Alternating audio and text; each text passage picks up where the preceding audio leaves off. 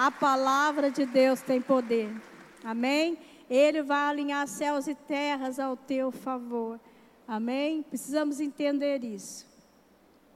E quando nós olhamos, nós vemos aqui que se formos falar de cura, eu pergunto para você: Deus cura ainda hoje? Cura. E engraçado que nós, né, irmã Marta, não vemos como era lá, né, os primeiros cristãos. Não vemos tantas como víamos, né? A igreja, uma movimentação, onde Pedro passava, né? Onde Paulo passava, a sombra curava. Era algo extraordinário, era algo assim, lindo de se ver. E aí nós ficamos nesse questionamento, né? Vemos menos hoje em dia. E, e muitas vezes sabemos que há algumas razões que muitas vezes faz com que a gente não veja tantos milagres, né? Nos dias de hoje. A ciência avançou muito, né? nós vemos que há muitos recursos para o homem, e glória a Deus pelo recurso, pelos médicos, pelas descobertas, mas nós vemos muito isso. E vemos que Deus começa a agir a partir da hora que não tem mais recurso nenhum. A hora que chega, como eu um dia cheguei no consultório e o médico falou: não tem jeito. Não tem jeito. Aí é outra coisa. Aí já está mexendo com ele. Aí já não é mais conserva, é com o Senhor, é com o meu Deus. E aí Deus começa a movimentar céus e terras ao nosso favor. Deus começa a, a, a, a, se manifestar e a liberar. Quando nós falamos de chaves, nós estamos falando de autoridade liberada dos céus em nossas vidas. E é isso que Ele quer liberar aqui nesta noite. Chaves autoridades, para que haja cura, para que haja libertação, porque o nosso Deus não muda, Ele é imutável, diz a palavra. Lá em Hebreus diz Jesus é o perdão, Hebreus 13, 8. Jesus é o mesmo ontem, hoje e eternamente, Ele não muda. Ele faz os mesmos prodígios, as mesmas maravilhas. A presença desse Cristo faz coisas grandes em nosso meio. Mas há situações, circunstâncias que muitas vezes nós não permitimos que o milagre venha até nós. Precisamos escutar do médico que não tem jeito. É. Tem gente que fala, ah, mas o que, que é curar uma dor de cabeça? Eu vou falar para você, é muito. Há um tempo atrás teve uma pessoa que fazia meses meses que tinha uma enxaqueca que nada sarava a enxaqueca dela. Aí ela veio aqui na fila, eu orei com ela, eu não sabia, mas o Espírito Santo sabia, Deus sabia da condição daquela mulher. E assim que eu orei, que eu impus a mão na cabeça dela, ela foi curada imediatamente. A presença de Deus a curou, a unção do Espírito a curou. Porque Ele é o mesmo. Ele se preocupa assim com aquela enxaqueca daquela mulher que há meses estava sofrendo. E eu nem sabia de nada. Ela encontrou acho, com a irmã Sandra no mercado e falou: Nossa, irmã Sandra, fui no culto de segunda-feira e teve uma pastora. Ela falou: A pastora gordinha, né? É, sou eu. Aquela pastora fofinha, é, sou eu. E ela orou comigo e minha dor nunca mais eu tive enxaqueca para a glória de Deus. E é assim que Deus faz. Esse Deus presente, esse Jesus que se faz presente em nossas vidas. Mas quando eu e você olhamos para o texto aqui, né? Quando nós olhamos para Mateus 16, 19, nós vemos ali que Jesus, ele chega aos seus discípulos e pergunta para eles: Olha, o que, que, que, que, você tem ouvido? O que, que os homens aí têm dito quem eu sou? Né?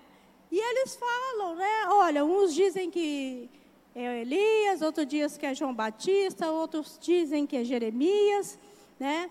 E aí Jesus ficou assim, ouvindo, né? O que eles estavam falando, tá. Mas o que. Aí ele perguntou a respeito de mim: o que, que vocês pensam?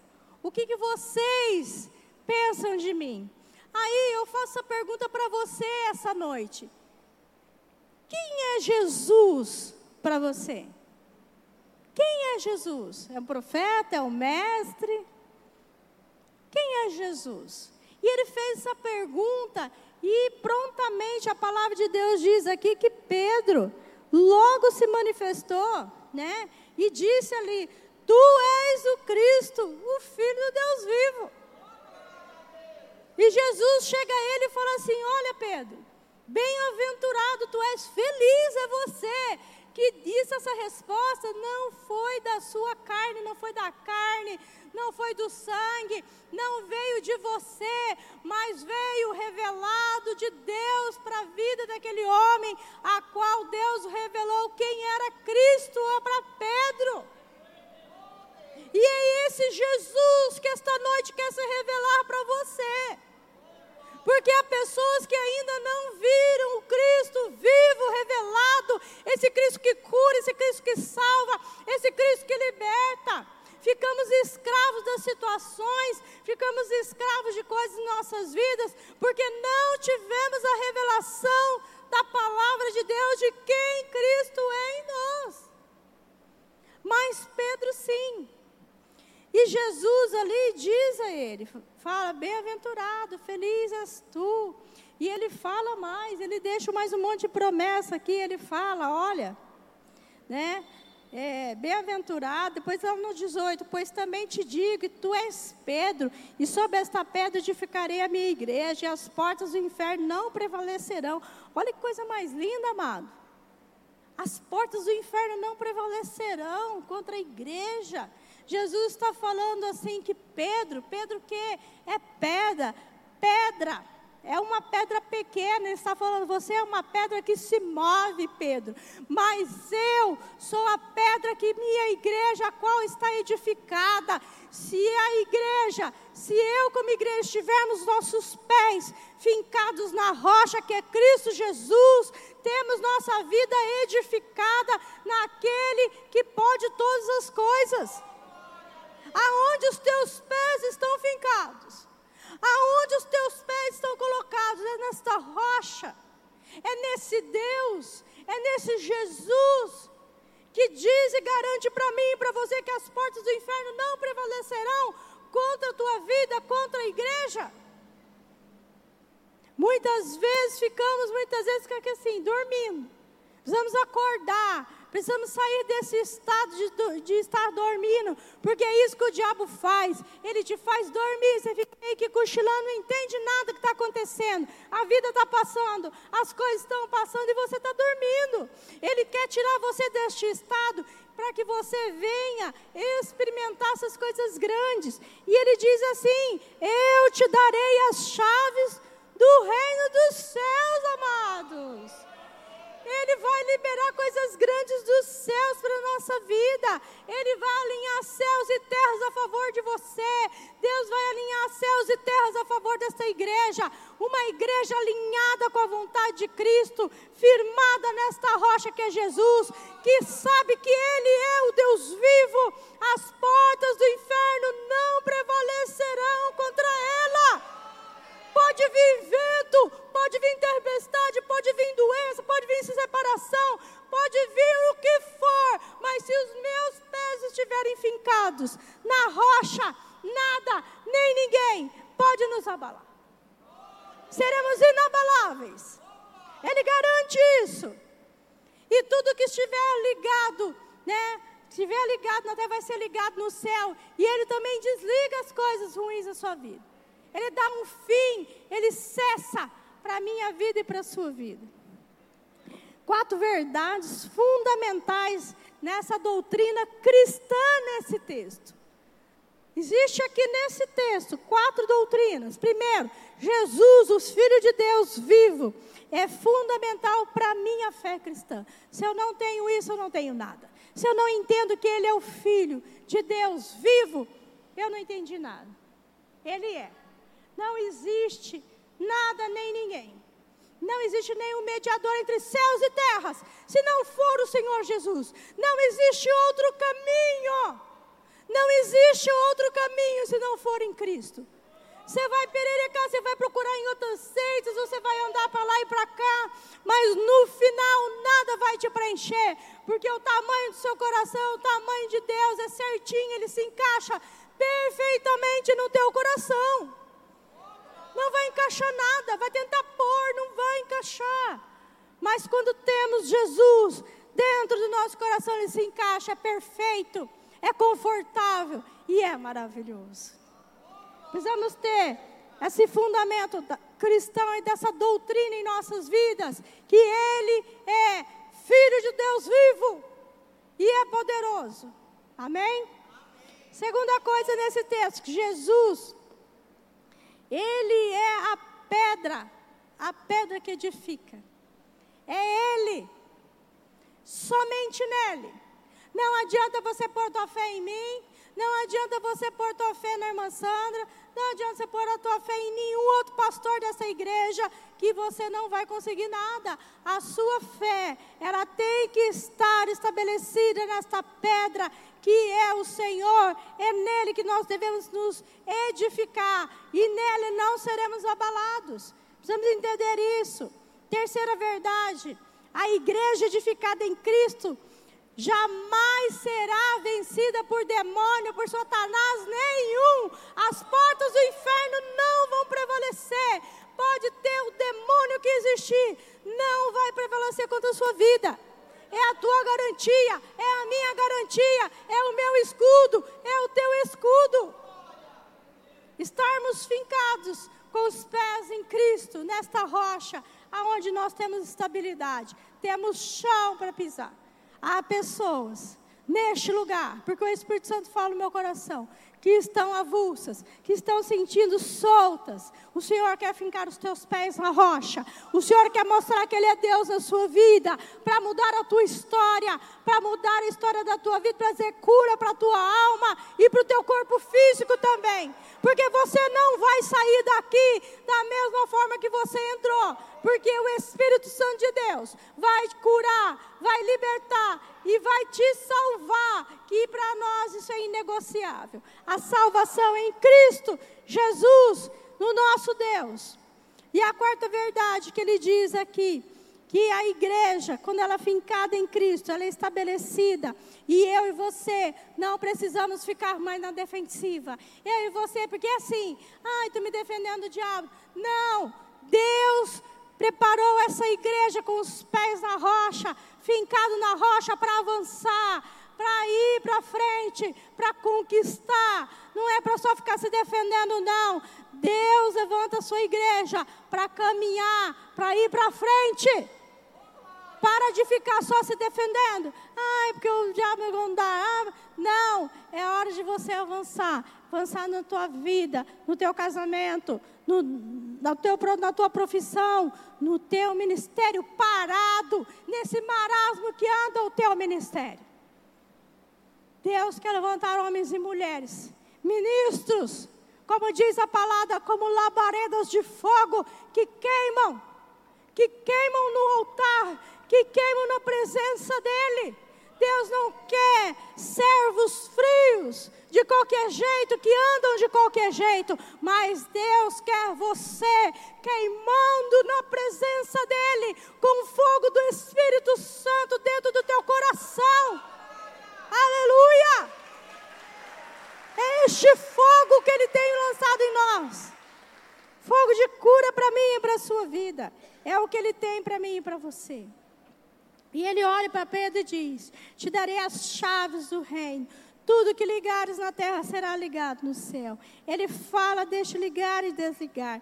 E outra coisa, amado, não temos que reproduzir, não tem como reproduzir a terra no céu, mas temos como nós reproduzirmos o céu na terra tem como fazer deste lugar uma ambiência da presença dos céus, aonde aquele que está triste fica feliz, aonde aquele que está enfermo seja curado. Nós podemos trazer a presença do céu neste lugar, para que os enfermos sejam curados. Para que você saia daqui feliz e alegre, sabendo que teus pés estão fincados na rocha. Não podemos repre, reproduzir toda a porcaria da terra no céu, mas podemos trazer os céus à terra. Quantas pessoas passam na porta? Alba, hoje foi testemunha, né, irmã Alba?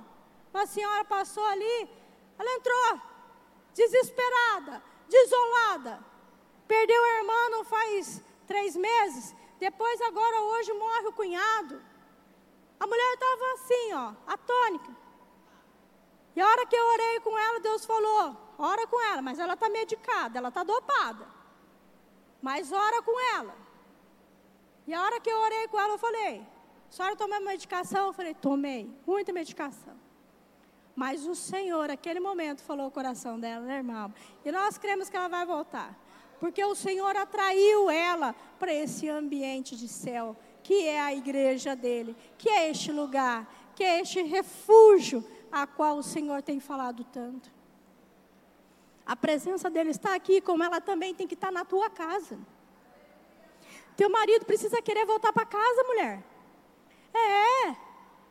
Eu lembro quando eu fui casar, o meu pai falou bem baixinho no meu ouvido e chorou muito, né? Nunca vi meu pai chorar. No meu casamento ele chorou. Aí, acho que ele falou, ai, coitada da minha filha, né? Ele chorou. Aí ele falou assim, filha, faça do seu lar um céu. Para que seu marido queira voltar nele.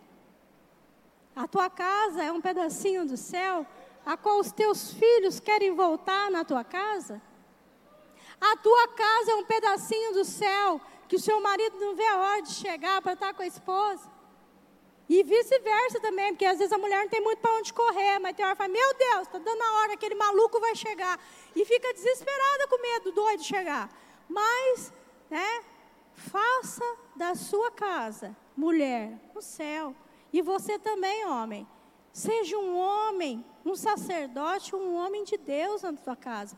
Para que a tua esposa se sinta acolhida, que se sinta segura. A palavra de Deus diz que Deus nem ouve a oração do marido, amém? Que, que não honra sua esposa. Você quer saber se tua esposa se sente honrada?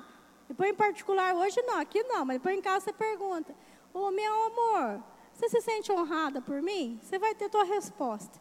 Se Deus está ouvindo ou não suas orações. É. É. é. Ai, que oração, que pergunta arriscada, pastora. Ué, mas você tem que se arriscar. Porque quando nós nos arriscamos, Deus vem e conserta o que está errado. Não adianta você ficar pondo pano quente, pano quente, para chegar na hora, uma hora explode. Aí quando vê, está separando, a hora que vê, já perdeu a família. Não, meu amados. Deus está nos dando a chance. Né? Deus está nos dando a chance de ter uma vida transformada. Continuando lá.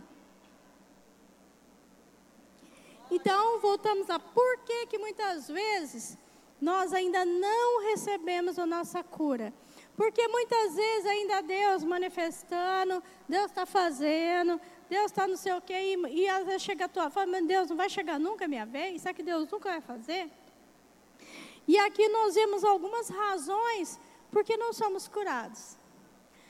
Primeira razão, primeira verdade, por que não somos curados? Pela primeira, primeira coisa aqui é a razão, propósito. Eu pergunto para você, por que você quer ser curado? Qual o propósito? Tem que ter um propósito. Porque Deus não trabalha se não tiver propósito, irmã Alba. Tem que ter um propósito. Por que você quer ser curado? Para quê? Para pecar? Para fazer mais coisa errada na terra? Para judiar mais as pessoas? Para que, que você quer ser curado? Olha, pastora, eu quero ser curado para ser uma bênção. E é isso daí. Você precisa ter na sua mente qual é o propósito para que a tua cura venha sobre a tua vida. Qual o propósito disso tudo? Um dia na, no corredor, indo para a cirurgia, e o médico falou: Olha, não garanto, ela já está no quadro grave de infecção no sangue, e eu não garanto nada, né? E não deu garantia nenhuma. E eu estava ali naquele corredor e Deus ali tomou a minha vida. E Deus falou para mim que ia me levar, que Ele tinha prazer, porque eu era filha amada dele. Ele falou para mim. E eu falei, Senhor, seja feita a tua vontade. Só que eu falei para ele, mas eu queria muito, se eu pudesse, ver o rostinho do meu neto. A minha nora estava de sete meses, eu ia ser avó pela primeira vez. Mas eu falei para o Senhor, que seja feita a tua vontade, não a minha. Porque eu sei que se eu não conhecer Ele aqui na terra, eu vou conhecer meu neto no céu, porque eu vou salva e a minha geração vai ser salva para o nome, para a glória de Jesus. Eu tinha essa fé e essa convicção. E eu falei com Deus. Havia um propósito para minha cura.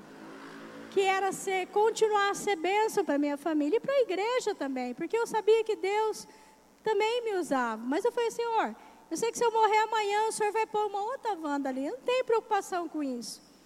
Mas, se possível for, você tem falado com Deus? Você tem falado para Deus qual que é o propósito de Deus para te curar? Você tem tido uma razão firme por causa, porque você precisa tanto da sua cura? E nós vemos que na palavra, Moisés foi um homem que barganhou muito com Deus. Se tem um homem que barganhou com o Senhor e mudou, mudou os pensamentos do Senhor, foi Moisés. Lá em Êxodo 33, ele chega para Moisés e fala assim: Vou exterminar esse povo. Vou, vou acabar com esse povo, Moisés. E de você farei uma outra nação tão grande como esse povo que está aí. Aí Moisés fala: Para com isso, Deus. Não. O senhor já pensou? Imagina que vão dizer do Senhor. Olha, como Moisés foi ousado, que intimidade com Deus, né, irmã Chegou ali e falou assim: Não, o que, que vão falar do Senhor? Vão dizer que o Senhor tira lá o povo com mão forte, lá do Egito, da mão do Faraó, abre o mar vermelho, atravessa o povo. Depois o Senhor não tem força para levar esse povo para a terra de Canaã? Mas que história que é essa? Que coisa que é essa? E amado de Deus vira para Moisés e fala: Você tem razão, Moisés. Eu vou continuar com esse povo. Aí depois de novo, acontece outra também. Mas, gente, pensa no povo também que pitufou o Senhor, né? Eles tiraram a paciência e olha que Deus é tardio para se irar. Mas Deus ficou muito bravo com este povo. E lá em Êxodo 32 também tem outra situação, né? Que ele fala ali: Olha, Moisés, você vai com esse povo e vai continua para atravessar ali, porque para mim não me irá. Porque eu estou para me irar com esse povo. Né? Deus já estava assim a ponto de ficar, cair, acender a ira dele. Mas o que acontece naquele momento? Ele pega, né? E fala ali para Moisés, né? Que ele estava irado, e Moisés fala assim: Mas Senhor, se o Senhor não for, ele fala: Não, vou enviar anjo com você. Não, se o Senhor não for, não arreda o pé daqui. Não vou, eu vou ficar. Aí Deus falou assim: tá bom, Moisés, tá bom, né? Você tem argumentado com Deus pela tua cura? Você tem falado com Deus qual o propósito e a razão que tanto você quer ser curado? Você tem falado para Ele: olha, Senhor, tem um propósito para a minha vida, eu quero ser bênção na minha casa, quero ser bênção para minha família, eu quero ser um homem ou mulher usado pelo Senhor, eu quero que através da minha vida seu nome seja glorificado. Você tem falado com Deus que é isso que você quer? Tem buscado ao Senhor? Lá em Isaías, o rei, o Ezequiel, lá ele chorou. Isaías chegou para ele e falou: Você vai morrer. Deus já falou: Dessa noite você não passa, você vai morrer. Este homem vira o rosto para a parede e chora, e clama, e pede, e Deus chega para o profeta e fala assim: dá meia volta. E vai lá fala para ele: que eu acrescentei mais 15 anos, porque eu ouvi a oração dele. Você pode glorificar o Senhor por isso? Havia uma razão. Você tem falado com Deus? Você tem colocado isso diante de Deus? Olha que coisa mais linda, amados. Isaías 43, 26 diz assim: Procure lembrar-me e entrarmos junto em juízo apresentai as tuas razões para que te possa justificar. Deus está falando assim, me lembra, pode vir pedir, pode vir orar. Ele está falando, pode orar e falar comigo. Eu quero fazer parte de todas as tuas ações, eu quero fazer parte das tuas petições, eu quero estar aqui para que eu e você venhamos justificar, para ver aqui e pesar o que eu vou decidir ao teu favor. É esse Deus que faz isso. Não muda história? Não mudou a minha, vai mudar a sua. Mas tem que ter um propósito. Tua vida não é assim, ao ah, Léo não. Uma vida com propósito muda tudo nesta terra. Não adianta andarmos avulsos, perdidos. Segunda chave, A chave do querer, essa é importante. Mas, pastora, tem alguém que não quer ser curado? Ué, tem gente que não quer ser curado. Precisa querer, e muito. Precisa querer de todo o coração. Jesus, quando o cego lá, chegou lá e chegou para ele chorando, falou assim: Senhor, é, pedindo a misericórdia de Deus, e Jesus chega para ele. Você acha que Jesus não sabia o que o cego precisava? Ele sabia, mas ele pergunta: Mas o que tu queres? Dependendo com a resposta dele, ai Senhor, eu quero uma moeda. Ah, eu quero uma comida. Jesus daria para ele, vai lá, serve ele. Né? Não é isso, irmão? Ele precisa querer muito a tua cura, precisa querer muito, você precisa desejar muito, você tem que chegar para Deus e falar, Senhor, eu quero. E ele falou para Jesus, eu quero ver, eu quero ver. E ele falou assim, que seja feito, vê, e ele enxergou na hora. Será que o teu querer está tão forte assim? Não somente para a tua cura. Será que você quer mesmo sarar teu casamento? Será que você quer mesmo mudar de vida? Ou você quer viver no sofrimento? Porque o sofrimento vicia. O sofrimento é a pessoa fica ali, ai, estou com dor, estou com dor. Esse dia o César passou 15 dias com dor. Eu falei, meu Deus, você é masoquista? Toma um remédio, rapaz. Não, a médica falou para não tomar remédio para meu pé. Eu falei, rapaz, toma um remédio para o seu pé. Né? E ele não tomou. Ficou ali, homem teimoso. Aí chegou a médica, quando ele chegou no retorno, a médica falou assim: Ué, por que você não tomou remédio? Ah, porque a senhora falou que não tomar remédio. Eu falei, mas você ficou com dor mais de 15 dias? Eu fiquei. Eu falei, tá vendo? Você gosta de sofrer.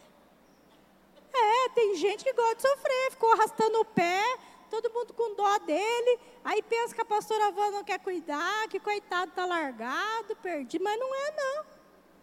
É teimosia. É, amados, tem que querer. Você tem que querer ser curado, tem que chorar, você tem que pedir. Você quer teu casamento, tem que chorar, tem que pedir. Você quer teu ministério, tem que chorar por ele, você tem que pedir. Você tem que querer muito. Você está querendo pouco demais, está desanimado. Eu estou achando que tem muita gente desanimada aqui. Mas Deus vai te encorajar essa noite. A querer. E querer muito. É verdade. Deus vai mudar o teu querer. Aí nós vemos aquele paralítico lá, né? Jesus fala com ele. Né? E ele fica se lamuriando, se lamentando. Ai, não tem ninguém para jogar eu no tanque. E fica, sabe, nhenhenhê. Rapaz, o que, que você quer? Eu quero ser curado. O que, que você quer? Eu quero ser curada. Eu quero ser liberta. Tem que querer muito. Tem que querer. Primeira chave qual que é? Que nós temos que ter? Nós temos que ser aquelas pessoas que realmente, amém? Coloque sua, sua vida na presença do Senhor com muito propósito. Primeira coisa, propósito. Segunda coisa, querer e querer muito. Estou terminando. Terceira chave para o teu milagre, para a tua cura, para o teu, milagre, né, para as maravilhas que Deus tem para você. Terceira chave: discernimento. Discernimento. Você não sabe por que está doente. Você precisa pedir a Deus qual o que tem causado a tua enfermidade. Eu chorei pela minha. Eu falei, Senhor, é meu pecado? Eu falei, ai, comecei a pedir perdão até das gerações passadas. Ai, Senhor, o que, que é? E um dia eu cheguei para a irmã Sandra e eu chorei aquele dia. Eu falei assim, ah, irmã Sandra, não sei por que, que eu estou sofrendo tanto, né? Mas estou pedindo para Deus, já pedi perdão, o que, que é, né? Ela começou a rir, olhou para minha cara e começou a rir. E falou assim, ah, irmã, fique em paz, isso é propósito de Deus. Eu falei, ai Senhor, glória a Deus, eu tomo posse. Mas você imagina, eu precisei entender que não era meu pecado, mas havia um propósito de Deus para minha vida. E quando ela, so, ela começou a rir, eu não fiquei ofendida, mas fiquei entendendo. Ai meu Deus, acho que eu não fiz algo tão grave para desabonar o Senhor, para ficar a ponto de morrer, a ponto de perder minha de morrer ali e não poder continuar minha vida, tão nova e, e morrer. Falei, Senhor, o que, que é isso? Então nós precisamos discernir quais, o que me levou àquela enfermidade. Primeira coisa que pode ter, né, na nossa enfermidade, ela pode ser fisiológica, física. Nossa, realmente você nascer com uma, uma deficiência, né? Os discípulos chegaram para Jesus e falaram assim: Jesus, é, mas por que, que aquele, aquele homem é cego de nascença? E Jesus falou assim: quem pecou? Foi ele ou foi os seus pais? Porque há uma palavra em Isaías que fala que os pais chuparam uva, uvas verdes e embotaram o dente dos filhos. Então ele falou: será que foi alguma coisa dos pais, algum pecado? Mas Jesus já levou tudo isso, viu, amado? Nós estamos libertos de toda maldição. E aí ele levanta essa questão para Jesus, Jesus fala: nem, o, nem ele e nem os pais pecaram. É para minha glória, é para minha glória ser manifestada. Amados, muitas situações de enfermidades na nossa vida é para a glória de Deus. Sim, há pessoas que são cegas que muitos nunca vão ver a luz, mas é para a glória de Deus, são felizes, alegres e mostram para muitos que têm visão que não dão valor na visão, é para a glória de Deus. E há muitos que são cegos de nascença e são curados, para a glória de Deus. E ele falando: olha, essa enfermidade, isso que ele está passando, é para a glória de Deus. Segunda coisa, a enfermidade pode ser uma obra, uma seta maligna. É, as setas do diabo que trazem enfermidade na nossa vida. Há pessoas que são malignas, que seca a pimenteira mesmo, que, que olha para você e te deixa doente, que manda setas do inferno na sua vida, de, de inveja, de ciúme, de ódio. E se você está com a guarda baixa, você leva lambada. São setas malignas. Eu frequentei muitos anos centro de macumba e eu sei que ali o nego fazia macumba para matar o outro tal de colocar o nome na boca do sapo, a pessoa secava até morrer. E não tinha medicina que sarava a pessoa, amados. Eu nunca fiz isso, mas eu ouvi histórias lá dentro disso. Setas malignas. Então, há enfermidades que vieram para por setas malignas. E há uma passagem da Bíblia, eu gosto de mostrar as passagens, para que você entenda, de uma mulher que era corcunda. E Jesus estava na sinagoga ensinando, e essa mulher era encurvada. E ele vai lá e repreende todo espírito de enfermidade, todo espírito de doença naquela mulher. Era uma enfermidade, era uma seta maligna, era um demônio que se alojava no, no corpo daquela mulher. E ela se endireitou na hora como aquele rapaz também que sofria de convulsões, que queria se matar. O Senhor foi lá e repreendeu o diabo na vida do jovem, e ele foi liberto e curado para a glória de Deus. Então, algumas razões que você precisa entender. Por que, que a cura não chega na minha vida? Que será? Será que tem um propósito? Será muitas vezes que é porque eu não consigo, não tenho discernimento? o que que deu, o que, que tem, qual dessas chaves que ainda não foram viradas na sua vida. E ele fala ali também que é o quê?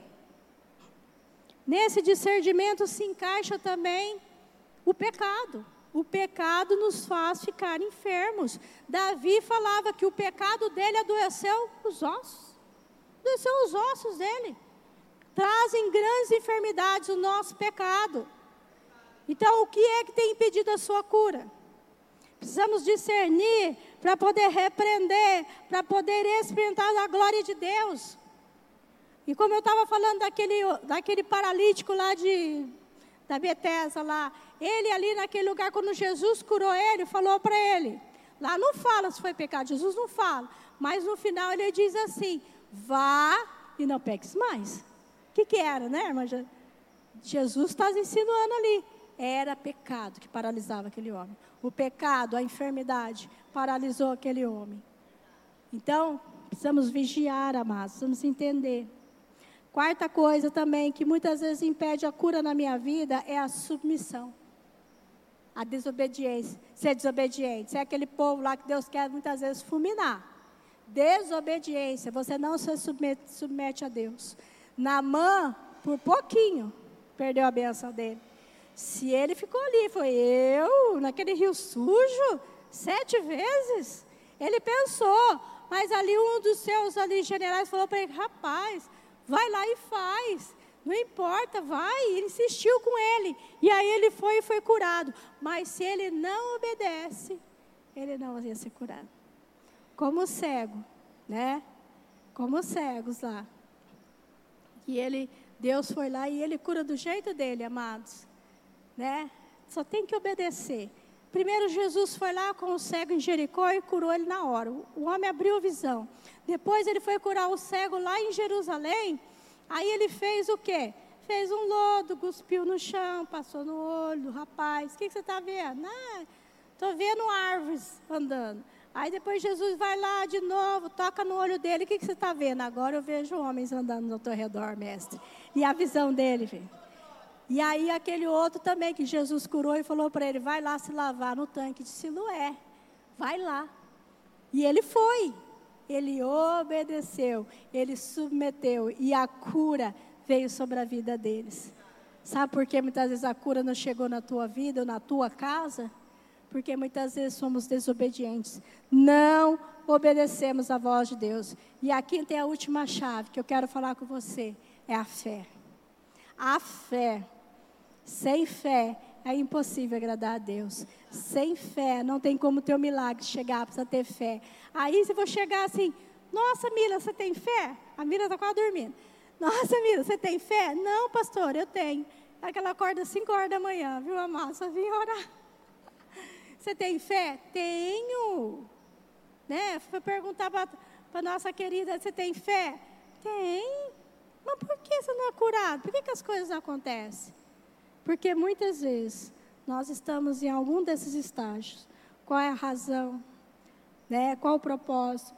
Você quer mesmo? Você já conseguiu discernir aonde precisa ser tratado e curado? E você está submetido à vontade plena de Deus?